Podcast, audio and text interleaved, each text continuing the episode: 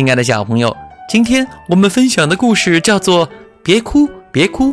皮皮猴，皮皮猴跟着妈妈出来逛街，妈妈给他买了一辆坦克车，他可开心了。买完坦克车之后，妈妈带着皮皮猴走进了一家服装店。妈妈挑了两件衣服，准备去试衣间试穿一下。他对皮皮猴说：“皮皮猴，你在这里玩，哪儿也不要去哦，乖乖等我出来。”说完，他走进了更衣室。可皮皮猴只顾玩玩具了，根本没有认真听妈妈说话。过了一会儿，皮皮猴透过落地玻璃窗，看见了卖冰糖葫芦的熊伯伯从外面走过。红彤彤的冰糖葫芦把皮皮猴嘴巴里的馋虫都引出来了。等等我，等等我，我要冰糖葫芦！皮皮猴跑出去追熊伯伯了。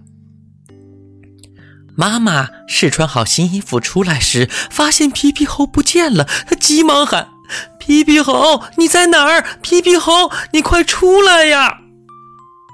售货员杨小姐也帮着一起找，可他们都没有找到皮皮猴。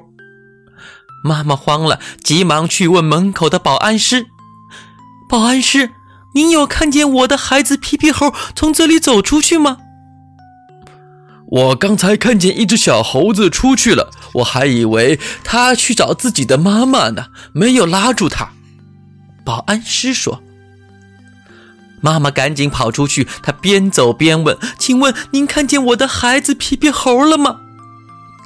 山羊爷爷摇摇头，猫奶奶摇摇头，袋鼠阿姨说没看见。”妈妈急得快哭了，她赶紧拨打幺幺零电话报警。黄狗警察开着摩托车来了，他说：“您别着急，我们帮您一起找。”鹿姐姐举着冰糖葫芦走过来，她说：“刚才我买冰糖葫芦时，看见一只小猴站在旁边流口水，不知道它是不是皮皮猴。”他的手里是不是抱着辆坦克车？妈妈问。